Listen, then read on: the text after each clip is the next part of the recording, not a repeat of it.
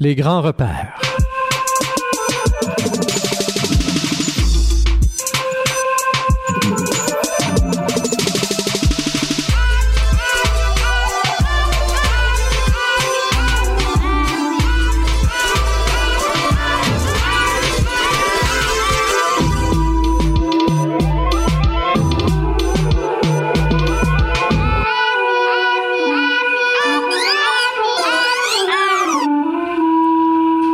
Bonsoir tout le monde, Rémi Perra derrière le micro. Grand plaisir de vous retrouver ce soir afin euh, d'aller plus profondément avec vous dans un livre dont on a parlé ensemble euh, lors de notre dernière émission. Euh, livre de Daniel Kahneman, qui est donc lui-même spécialiste de psychologie cognitive et d'économie comportementale.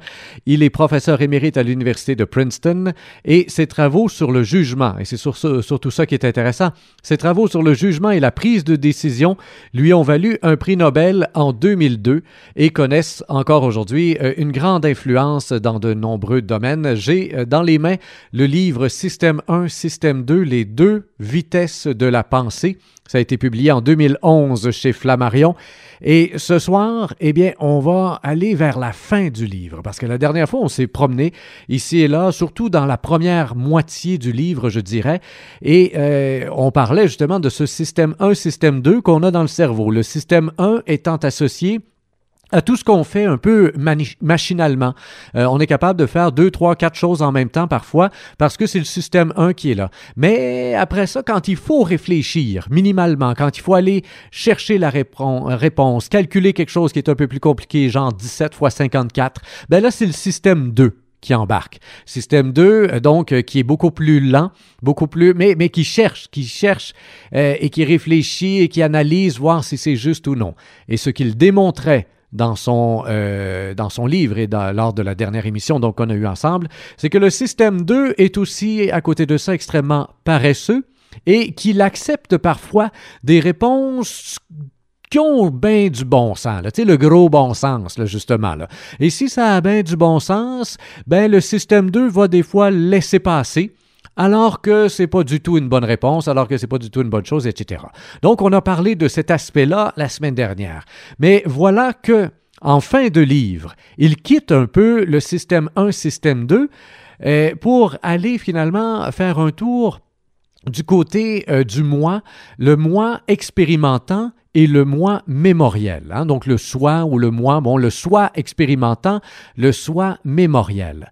Deux parties de notre personne euh, qui sont effectivement euh, intimement reliées dans le cerveau, mais qui finalement vivent les choses d'une manière totalement différente. Je suis à la page, euh, attendez ici que je vois, bon, à la page 453 de ce livre et il introduit ici les deux facettes du moi. Allons-y. Le terme utilité a eu deux sens distincts au fil de sa longue histoire. Jeremy Bentham entame son introduction au principe de la morale et de la législation par cette phrase célèbre La nature a soumis l'humanité au gouvernement de deux maîtres souverains, la douleur et le plaisir. C'est à eux seuls qu'il revient de nous indiquer ce que nous devrions faire, ainsi que de déterminer ce que nous allons faire. Au cours des 100 dernières années, les économistes ont employé le même mot pour parler d'autre chose. Donc le mot utilité, ici, on était là, ici, dans ce que ben, euh, Bentham euh, appelait lui-même l'utilité expérimentée. Hein, vous comprenez bien, la douleur ou le plaisir. Donc, si euh, on ressent de la douleur, ben, on va pas répéter l'expérience. Hein? Et normalement, notre, cerveau euh, devrait fonctionner ainsi. Hein? Si quelque chose nous, euh, cause plus de douleur qu'une autre chose, ben, on va choisir celle qui nous cause le moins de douleur. D'où la fameuse expression de deux mots, on choisit le moindre. Mais voilà. Ça, là, dans quelques minutes, ça va être réfuté. C'est assez impressionnant. Hein? Je vous mets là à la bouche un tout petit peu. Mais je reviens donc à la lecture du livre en question. Au cours des 100 dernières années, les économistes ont employé le même mot pour parler d'autre chose. Tel que l'appliquent les économistes et les théoriciens de la décision, il signifie désirabilité. Et c'est ce que j'appelle, donc ce que M. Kahneman lui-même appelle l'utilité de décision. Donc, on a l'utilité expérimentée d'un côté et l'utilité de décision de l'autre. La théorie de l'utilité espérée, par exemple, est entièrement consacrée aux règles de la rationalité qui devraient présider aux utilités de décision. Elle n'a absolument rien à dire sur les expériences hédonistes. Hein? C'est pas une question de plaisir, de malheur ou de quoi que ce soit. Non, là, c'est tout le cerveau qui décide après une fine analyse. Mais on va voir qu'encore là, le cerveau, euh, parfois, ben, il connaît des petits billets hein, qui sont pas toujours très justes. Bien sûr, les deux concepts d'utilité coïncideront si les gens désirent ce dont ils veulent jouir et jouissent de ce qu'ils choisissent pour eux-mêmes, et cette supposition de coïncidence est implicite dans l'idée générale qui veut que les agents économiques soient rationnels. On attend euh, d'agents rationnels qu'ils connaissent leur goût, tant présent que futur, et ils sont censés prendre de bonnes décisions qui maximiseront ses intérêts. Cela dit, Maintenant, euh, je, vous, euh, je, saute là quelques pages euh, pour vous amener à une expérience qui a été menée, justement pour voir hein, comment est-ce que les gens choisissent? Et est-ce qu'il peut y avoir finalement à même le cerveau des surprises. Hein, dans la façon dont on gère la douleur et dans le souvenir, non, pas la façon dont on la gère, mais la façon dont on la vit et le les souvenirs que tout ça nous laisse? Alors, je vous résume la chose parce que c'est un peu fastidieux euh, que de le lire là, au grand complet, mais euh, on faisait une, euh, une coloscopie à certaines personnes. Évidemment, pas pour le plaisir, hein, des gens qui avaient besoin d'une coloscopie, et c'est une expérience douloureuse. et on a donc, pour des gens qui vivaient une coloscopie, proposé à certaines personnes de vivre une expérience dans laquelle on avait placé un clavier d'ordinateur tout juste à côté, et selon le niveau de douleur, ben, les gens allaient peser là, sur les flèches euh, en haut, en bas, pour dire, bon, mon niveau de douleur monte, mon niveau de douleur descend, 10 étant la douleur insoutenable, 0 étant, euh, il n'y a pas de douleur du tout. Hein, voilà. Et là, euh, les, les opérations en question durent un certain temps entre 8 minutes environ et ça peut s'étirer jusqu'à pratiquement 30 minutes. Or, euh, on nous met des graphiques ici que je vous décris. Pour une, euh, opération qui dure 8 minutes, ben, on a deux pics de douleur et le pic le plus haut et le dernier pic, ou à peu près, là, euh, il est à 8, donc une douleur assez intense, et après ça, ça redescend à 7 et à 0 très rapidement. Donc, vous pouvez vous faire une image, là. Hein? On a un premier pic qui monte euh, à 7, ça redescend à 2, ça monte à 8, ça redescend à 7 et, ça et, et c'est fini. Et au bout de 8 minutes, ça s'arrête là. Deuxième opération pour un autre patient. Évidemment, j'imagine qu'on ne fait pas une coloscopie au, même patient deux fois. Euh, pour un autre patient, et on a fait plusieurs comme ça, là, mais c'est un pattern qui se répète. Pour un autre patient, cette fois-ci, euh, on a une, une euh, opération qui dure pratiquement 30 minutes. Et la douleur commence. Déjà, dès le début, là, on y va avec 1, et ça monte jusqu'à 4, et ça redescend, et ça monte jusqu'à 6, et ça redescend, et ça monte jusqu'à 8. On a encore ici là, le même pic de douleur, et ça redescend pratiquement à 0, mais après ça, ça remonte jusqu'à 6 un petit instant, pas de douleur. Ça remonte jusqu'à 5, ça redescend. Ça remonte jusqu'à 4, ça redescend à 2 et ça s'arrête. L'opération est terminée. Donc on voit que dans le volume de douleur ressenti, le patient B a ressenti beaucoup plus de douleur. Hein, si on le prend d'un point de vue très mathématique, l'opération a été plus longue, le pic, est le pic de douleur est à la même, il est à 8, mais au, donc euh, au même chiffre. Mais euh, somme toute, quand on voit le graphique, ça saute aux yeux. Il y a eu beaucoup plus de douleur ressentie par le patient B. Voici donc qu'on reprend le texte tel qu'il est. Une fois la procédure terminée, il a été demandé à tous les participants d'évaluer la somme totale de douleur qu'ils venaient de vivre. La formulation était faite pour les encourager à penser à l'intégrale de la douleur qu'ils avaient indiquée, reproduisant le total hédonimétrique, hein, donc basé sur le plaisir ou la douleur qu'ils ont ressenti. Étonnamment, les patients n'en ont rien fait. L'analyse statistique a abouti à deux découvertes qui illustrent un schéma que nous avons observé par la suite dans d'autres expériences. Un, la peak end rule, la règle du pic et de la fin. L'évaluation globale rétrospective pouvait être prédite avec précision par la moyenne du niveau de douleur indiqué au pire moment de l'expérience et à sa fin. Et deux, la négligence de la durée. La durée de la procédure n'a eu absolument aucun effet sur l'évaluation de la douleur totale. Vous pouvez maintenant appliquer ces règles au profil des patients A et B. La pire des valeurs, 8 sur une échelle de 10, a été la même pour les deux patients, mais la dernière évaluation avant la fin de l'intervention a été de 7 pour le patient A et de seulement 1 pour le patient B. La moyenne pic-fin était donc de 7,5 pour le patient A et de seulement 4,5 pour le patient B. Comme prévu, le patient A avait gardé un souvenir bien pire de l'épisode que le patient B. Le patient A a eu la malchance que l'intervention prenne fin à un mauvais moment, lui laissant un souvenir déplaisant, et donc lui évaluait euh, l'expérience de la douleur comme ayant été extrêmement intense et pire finalement que celle du patient B, patient B qui lui a souffert plus longtemps, mais a fini tout ça sur une note.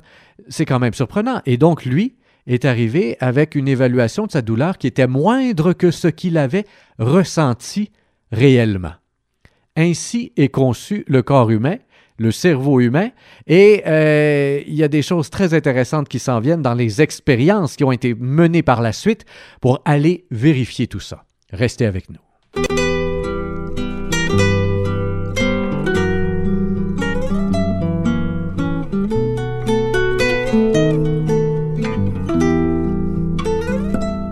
¿Quieres saber si te? Que te podré seguir queriendo hasta que acabe el mundo. Si el amor que tengo yo por ti es digno de tu amor que es tan ancho y profundo. Si es posible que te adore como en los antiguos amores de princesas de leyenda sus señores. Si es posible que te añore, sufre y llore por ti. Si es posible que te siga, sea tu sombra y te bendiga como Magdalena y te lave las heridas que de negro yo me vista y que no existe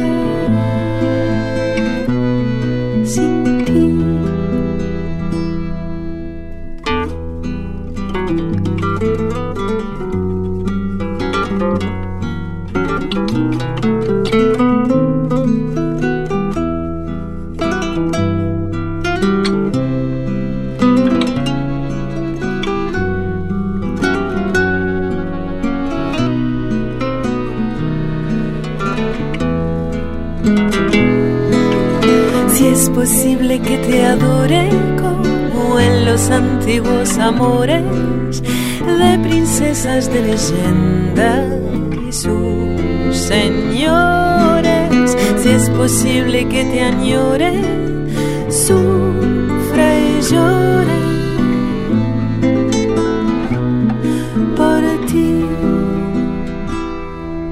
Si es posible que te siga, sea tu sombra y te bendiga, como Magdalena y te lave las heridas, que de negro yo me vista, que no existe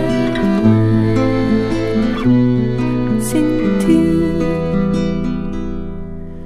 No, pero dime si te quisiera así, On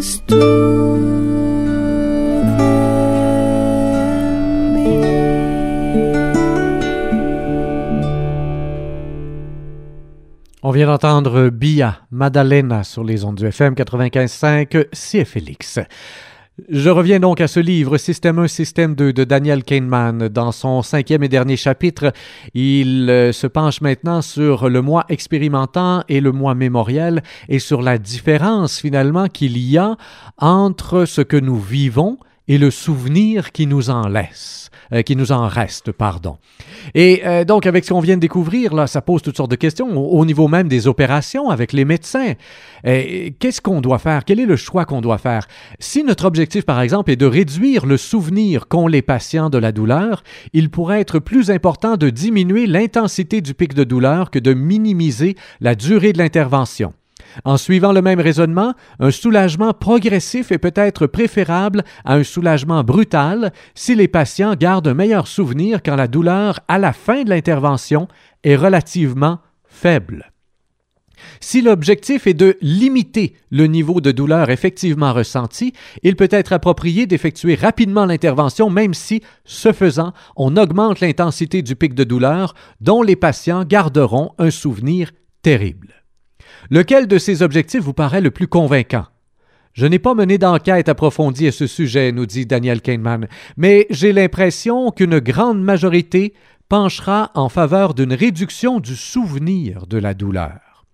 Personnellement, il m'est plus facile d'envisager ce dilemme comme un conflit d'intérêts entre deux mois, qui ne correspondent pas ici au système 1 et au système 2. Le moi expérimentant est celui qui répond à la question Est-ce que ça fait mal maintenant? Le moi mémoriel, est celui qui répond à la question ah, C'était comment dans l'ensemble? Les souvenirs sont tout ce qui nous reste de notre expérience de la vie, et la seule perspective que nous pouvons adopter quand nous pensons à notre existence est donc celle du moi mémoriel à l'issue d'une de mes conférences. Un auditeur a eu un commentaire qui illustre la difficulté qu'il y a à faire la distinction entre souvenir et expérience. Il a raconté comment, en extase, il avait écouté une longue symphonie sur un disque qui était rayé vers la fin, ce qui avait produit un son choquant, lequel avait saccagé le morceau. En réalité, ce n'était pas le morceau qui avait été saccagé, seulement le souvenir qu'il en avait. Le moi expérimentant avait vécu une expérience qui était presque entièrement plaisante, et la fin négative n'y changeait rien, euh, parce que cela avait déjà eu lieu. Mais la personne avait accordé à l'ensemble de l'épisode une mauvaise note, parce qu'il s'était très mal terminé. Mais sa note ignorait purement et simplement 40 minutes d'extase musicale. La véritable expérience n'a-t-elle donc aucune importance? Le fait de confondre l'expérience avec le souvenir que l'on en a est une puissante illusion cognitive, et c'est la substitution qui nous pousse à croire qu'une expérience passée peut être saccagée. Le moi expérimentant ne peut pas s'exprimer, le moi mémoriel se trompe parfois, mais c'est lui qui enregistre et gouverne ce que nous apprenons de la vie. C'est lui qui prend les décisions. Les leçons que nous tirons du passé ont pour but de maximiser les qualités de nos souvenirs futurs, pas nécessairement notre expérience future. C'est la tyrannie du moi mémoriel. Mais quel est le moi qui décide? Et là maintenant, c'est l'expérience qu'ils ont fait, euh, qu'ils ont fait afin de voir si les gens pouvaient euh, malgré tout être rationnels, un peu comme on le disait au début. Est-ce que euh, entre deux mots, on va choisir le moindre? Et est-ce qu'un être humain est véritablement rationnel au point de pouvoir prendre des décisions, des décisions là très utiles, que ce soit en économie ou autre Est-ce qu'on réfléchit avec un moi rationnel ou si à chaque fois notre cerveau est biaisé? Voyons voir l'expérience qu'ils ont préparée. Alors, on a euh, proposé à des gens de mettre la main dans un bol d'eau extrêmement froide, 14 degrés. C'est une expérience de froid qui est douloureux. Je ne l'ai pas essayé moi-même, mais on me dit que c'est douloureux. Alors je le crois, tout simplement. J'ai pas envie de l'essayer.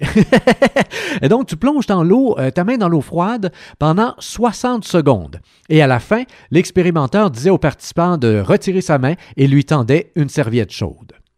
Après ça, sept minutes plus tard, on arrive avec un épisode long. Non pas 60 secondes, mais bel et bien 90 secondes dans de l'eau froide, très froide aussi, 14 degrés, la même température pour les 60 premières secondes. Puis, l'expérimentateur ne disait rien à la fin des 60 secondes. Au contraire, il ouvrait une valve qui faisait couler de l'eau un peu plus chaude dans le récipient. Pendant les 30 secondes additionnelles, la température de l'eau augmentait d'environ 1 degré Celsius en 30 secondes. Hein. Ça veut dire très, très, très, très, très tranquillement, juste assez pour que les sujets détectent une légère diminution dans l'intensité de la douleur. Nous avions dit aux participants qu'ils passeraient trois épreuves du froid, mais en fait, ils n'ont fait l'expérience que des épisodes courts et longs, chacun avec une main différente. Sept minutes s'écoulaient entre chaque épreuve, sept minutes après la deuxième, on donnait aux participants le choix d'en subir une troisième. On leur expliquait qu'il s'agirait d'une répétition d'une des deux expériences précédentes et ils étaient libres de dire s'ils voulaient la passer avec leur main gauche ou leur main droite. Bien sûr, la moitié des participants avaient passé l'épreuve courte, donc le 60 secondes, avec la main gauche, la moitié avec la droite, la moitié avait commencé par la courte, la moitié avait commencé par la longue, etc. etc. Donc, on, s'était vraiment donné un échantillon très diversifié là, dans les choix qu'on avait pour être sûr que, par exemple, si ça avait toujours commencé avec le 60 puis toujours terminé avec le 90, ben peut-être effectivement que ça aurait pu biaiser le résultat final ou en tout cas donner l'impression que le résultat est, est biaisé. Et si on avait toujours utilisé la gauche ou toujours droite pour euh, l'une et l'autre. Non, on a fait les choses moitié-moitié dans chacun des cas et c'est très bien fait. Donc, l'expérience, nous dit-on ici, faisait l'objet d'un suivi méticuleux. Elle était conçue pour déclencher un conflit entre les intérêts du moi expérimentant et du moi mémoriel, mais aussi entre l'utilité expérimentée et l'utilité de décision. Du point de vue du moi expérimentant, l'épreuve longue était évidemment pire. Nous nous attendions à ce que le moi mémoriel ait une autre opinion. La règle pic-fin prédit que le souvenir de l'épreuve courte sera pire que celui de la longue et la négligence de la durée prédit que la différence entre 90 et 60 secondes de douleur sera ignorée. Nous avions donc prévu que les participants auraient un souvenir plus favorable ou encore moins défavorable de l'épreuve longue et qu'ils choisiraient de la répéter. Ce qu'ils ont fait. 80% des participants qui avaient signalé que leur douleur avait diminué dans la phase finale de, l'épisode long ont choisi de le répéter, se disant ainsi prêts à souffrir 30 secondes inutilement dans la troisième épreuve annoncée. Les sujets qui ont préféré l'épisode long n'étaient pas des masochistes et n'ont pas délibérément choisi de s'exposer à la pire des deux expériences. Ils ont simplement commis une erreur. Si nous leur avions demandé Préféreriez-vous une immersion de 90 secondes ou seulement la première partie de 60 Ils auraient sans doute opté pour l'épreuve courte. Mais nous n'avons pas formulé notre question en ces termes, et les sujets ont fait ce qui, leur, est venu naturellement. Ils ont choisi de répéter l'épisode qui leur avait laissé le souvenir le moins rebutant. Les sujets savaient très bien laquelle des deux épreuves était la plus longue, nous le leur avions demandé. Mais ils ne se sont pas servis de ce savoir. Leur décision a été gouvernée par une règle simple du choix intuitif. Choisissez l'option que vous préférez ou que vous détestez le moins. Les règles de la mémoire ont déterminé leur degré de détestation des deux options, ce qui a alors déterminé leur choix. L'expérience de, la main froide, comme ma vieille énigme sur les piqûres, ça c'est un truc que, que je vous ai pas lu, mais c'était ailleurs, révélait l'existence d'une divergence entre l'utilité de décision et l'utilité expérimentée. Les préférences que nous avons observées dans cette expérience sont un autre exemple de l'effet moins c'est plus que nous avons déjà rencontré à plusieurs reprises. Par exemple, dans l'étude de Christopher H.C., euh, où le fait d'ajouter de la vaisselle à un ensemble de 24 pièces baissait la valeur totale parce que certaines des pièces ajoutées étaient cassées. Chaque épisode de Main froide est un ensemble de moments que le moi mémoriel classe comme un moment prototypique, ce qui entraîne un conflit. Pour un observateur objectif qui évalue l'épisode à partir des rapports fournis par le moi expérimentant, ce qui compte, c'est l'air sous la courbe, hein, donc la longueur de la douleur, tout simplement, qui intègre la douleur dans le temps. Et là, la nature d'une somme. On additionne, toc, toc, plus ça, plus ça, plus ça, plus ça. Voilà, ça finit là. Mais le souvenir que garde le moi mémoriel est quant à lui un moment représentatif, fortement influencé par le pic et par la fin de l'épisode. Bien sûr, l'évolution aurait pu rendre la mémoire des animaux sensibles euh, aux intégrales. C'est d'ailleurs parfois le cas. Mais on a des études classiques qui ont montré que la stimulation électrique de certaines régions du cerveau du rat et des régions correspondantes chez l'homme produit une sensation de plaisir intense, si intense que dans certains cas, les, cas, les rats qui peuvent stimuler leur cerveau en actionnant leur levier risquent de mourir de faim car ils en oublieront de faire une pause pour s'alimenter. Hein? Là encore, on ne choisit pas toujours ce qu'il y a de meilleur pour nous. Là encore, seule l'intensité compte et non pas le temps.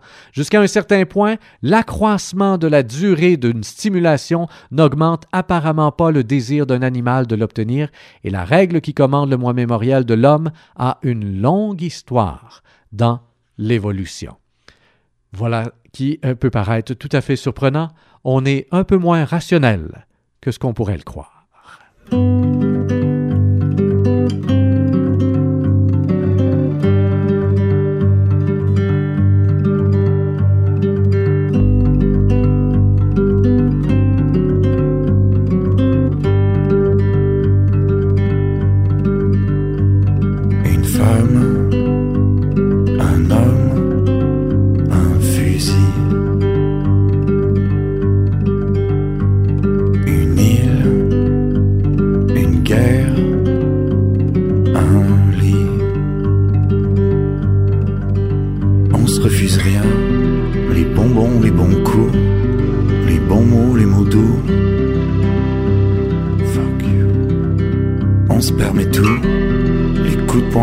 Rémi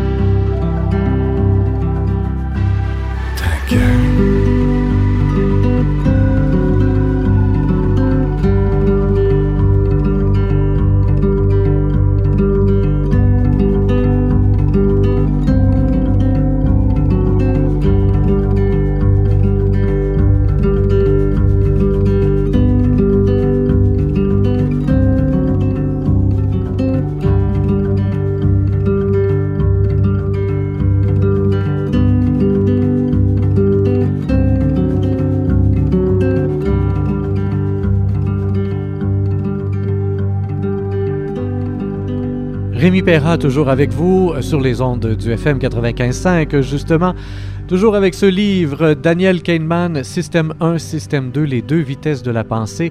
Et ici, on est plus euh, dans le dernier chapitre, là, on n'est plus dans les deux vitesses de la pensée, mais bel et bien dans notre euh, façon d'expérimenter et de se souvenir des moments nous vivons et d'ainsi les classifier en fonction de notre bonheur. Et c'est là, euh, le prochain sous-chapitre qu'on va aborder ensemble, le bien-être expérimenté.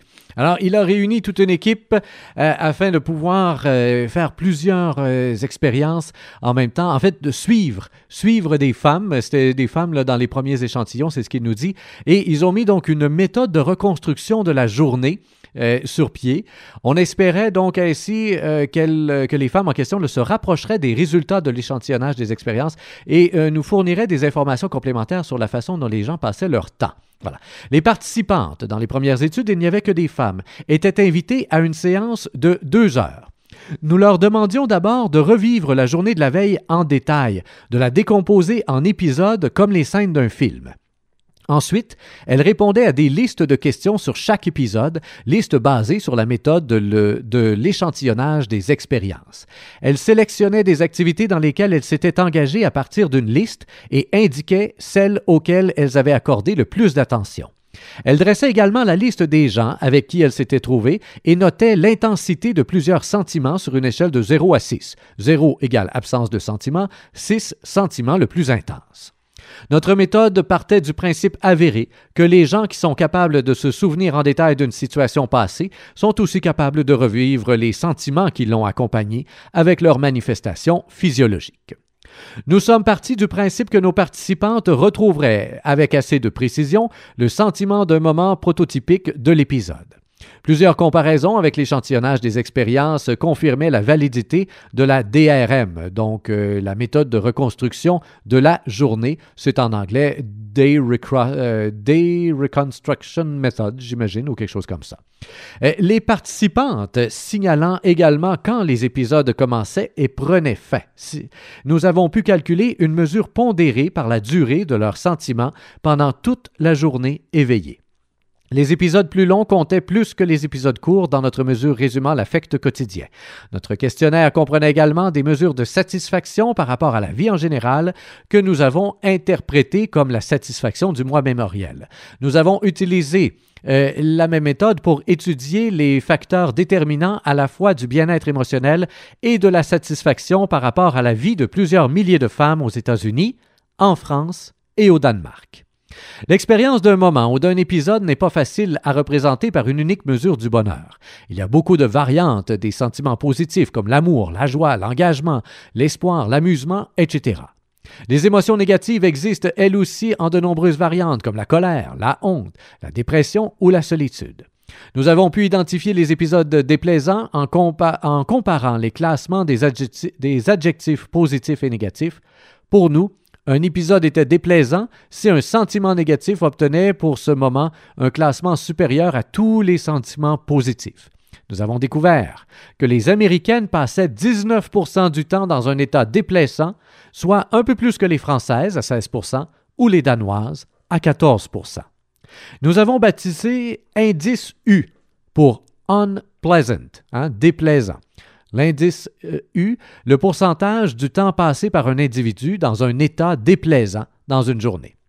Par exemple, un individu qui a passé 4 heures sur 16 de sa journée éveillée dans un état déplaisant aurait un indice U de 25% L'intérêt de l'indice U, donc de l'indice unpleasant, c'est qu'il ne repose pas sur une échelle de notation, mais sur une mesure objective du temps.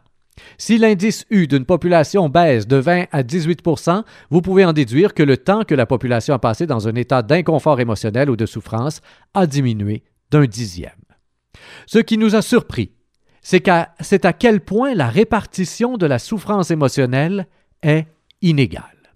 Environ la moitié de nos participantes ont dit passer des journées entières sans vivre un seul épisode déplaisant.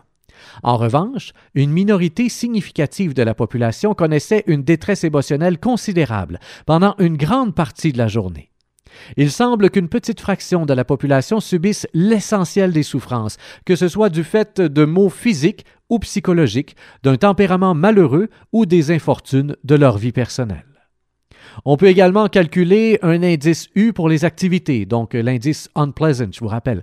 Par exemple, nous pouvons mesurer la proportion de temps que les gens passent dans un état émotionnel négatif quand ils sont dans un train de banlieue, quand ils travaillent ou interagissent avec leurs parents, leurs conjoints ou leurs enfants. Pour 1000 Américaines d'une ville du Midwest, l'indice U était de 29% pour le déplacement du matin, 27% pour le travail, 24% pour les enfants, 18% pour le ménage, 12% pour les sorties, 12% pour la télévision et 5% pour les rapports sexuels. Donc, on voit qu'au final, dans les déplacements du matin, l'indice U est beaucoup plus élevé. Hein? C'est plate, les transports. L'indice U était plus élevé de 6% les jours de semaine que le week-end, essentiellement parce que le week-end, les gens consacrent moins de temps à des activités qu'ils n'aiment pas et ne subissent pas la tension et le stress associés au travail.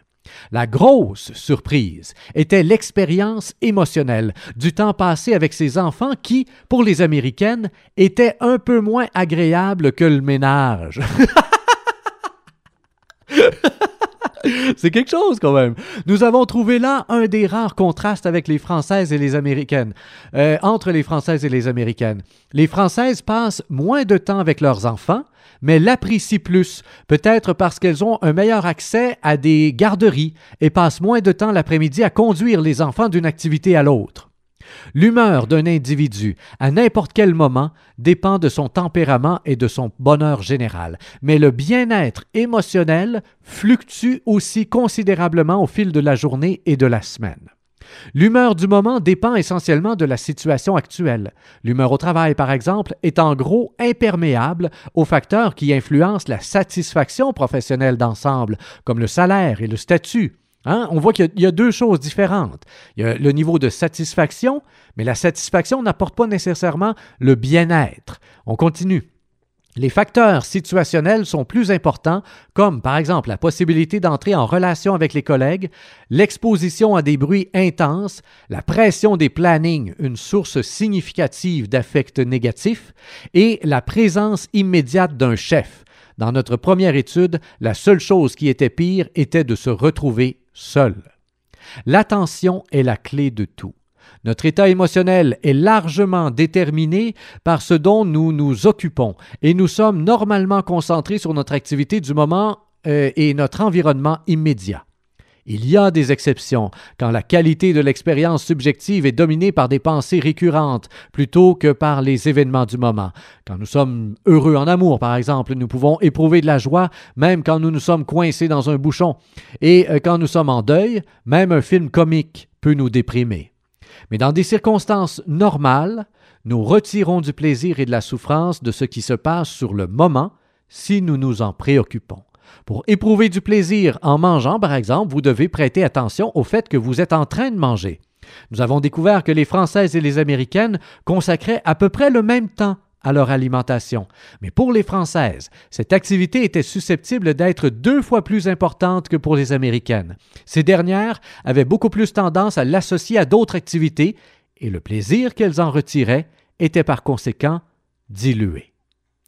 Ces observations ont des implications aussi bien pour les individus que pour les sociétés.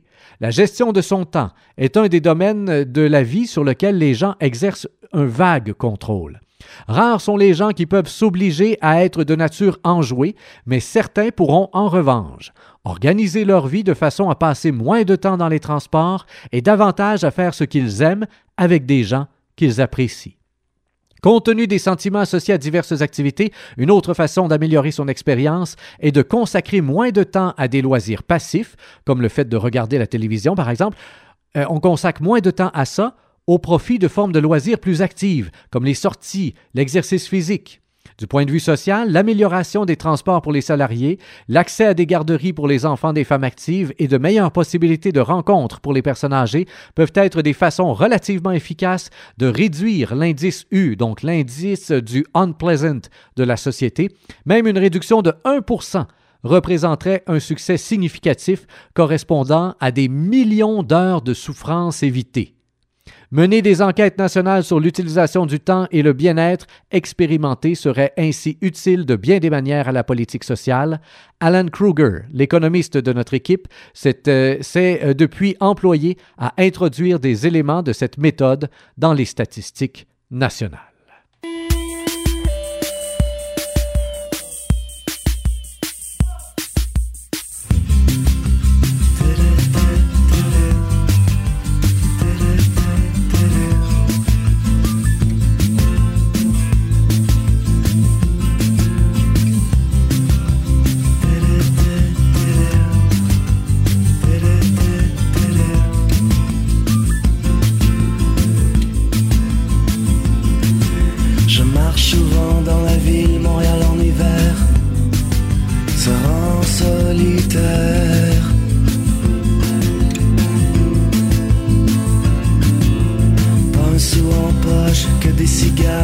Les fuir.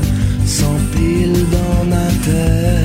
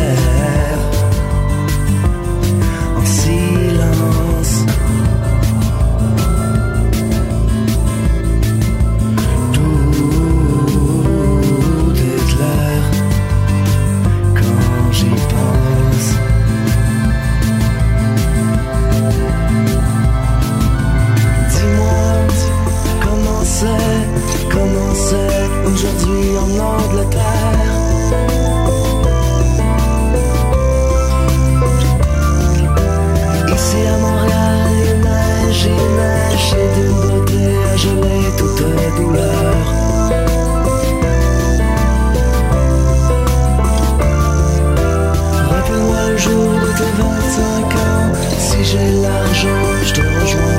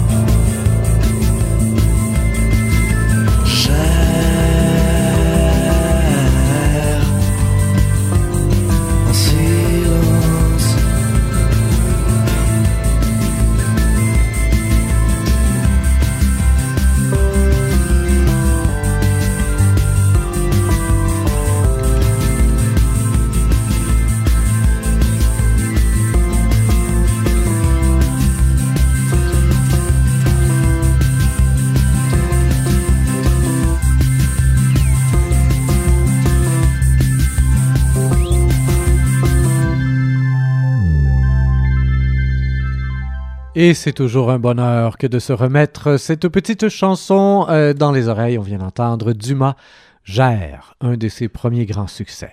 Donc justement, on parle de bonheur, on parle de bien-être.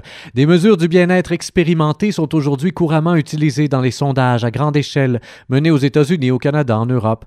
Le sondage mondial de Gallup a étendu ces mesures à des millions de personnes interrogées dans plus de 150 pays. Les sondages s'intéressent aux émotions ressenties la veille, quoique moins en détail là, que la DRM que lui et son équipe avaient mis sur pied, mais fortement influencés finalement par les études qui ont été faites grâce à cette méthode. Ces gigantesques échantillons permettent des analyses extrêmement fines qui ont confirmé l'importance de facteurs situationnels, de la santé physique et du contact social dans le bien-être expérimenté. Comme il fallait s'y attendre, un mal de tête peut rendre une personne malheureuse et le fait que quelqu'un ait eu ou non des contacts avec des amis ou des proches est un moyen sûr d'évaluer le ressenti d'une journée. Quand on dit que le bonheur, c'est passer du temps avec les gens qu'on aime et, qui vous aiment, eh bien, on exagère à peine. Les données de Gallup permettent de comparer deux aspects du bien-être, le bien-être dont les gens font l'expérience en vivant leur vie et le jugement auquel ils se livrent quand ils évaluent leur vie. L'évaluation de la vie par Gallup a pour indice une question reposant sur l'échelle de Cantril. Voici la question. Voici une échelle qui représente le cours de la vie. Supposons que le sommet de l'échelle représente la vie, euh, la vie la meilleure pour vous et le bas de l'échelle la vie la pire pour vous. Où vous situez-vous personnellement sur cette échelle en ce moment? Certains, aspects de la vie ont plus d'effet sur l'évaluation que l'on en fait que sur l'expérience que l'on en a. La réussite scolaire en est un. Une meilleure éducation correspond à une meilleure évaluation de sa propre existence, mais pas à un meilleur bien-être expérimenté. En fait, du moins aux États-Unis, ceux qui ont fait plus d'études ont tendance à se sentir plus stressés. Par ailleurs, une mauvaise santé a un effet au contraire plus marqué sur le bien-être expérimenté que sur l'évaluation de la vie. Vivre avec des enfants impose également un coût significatif aux sentiments quotidiens. Les parents font régulièrement état de tension et de colère.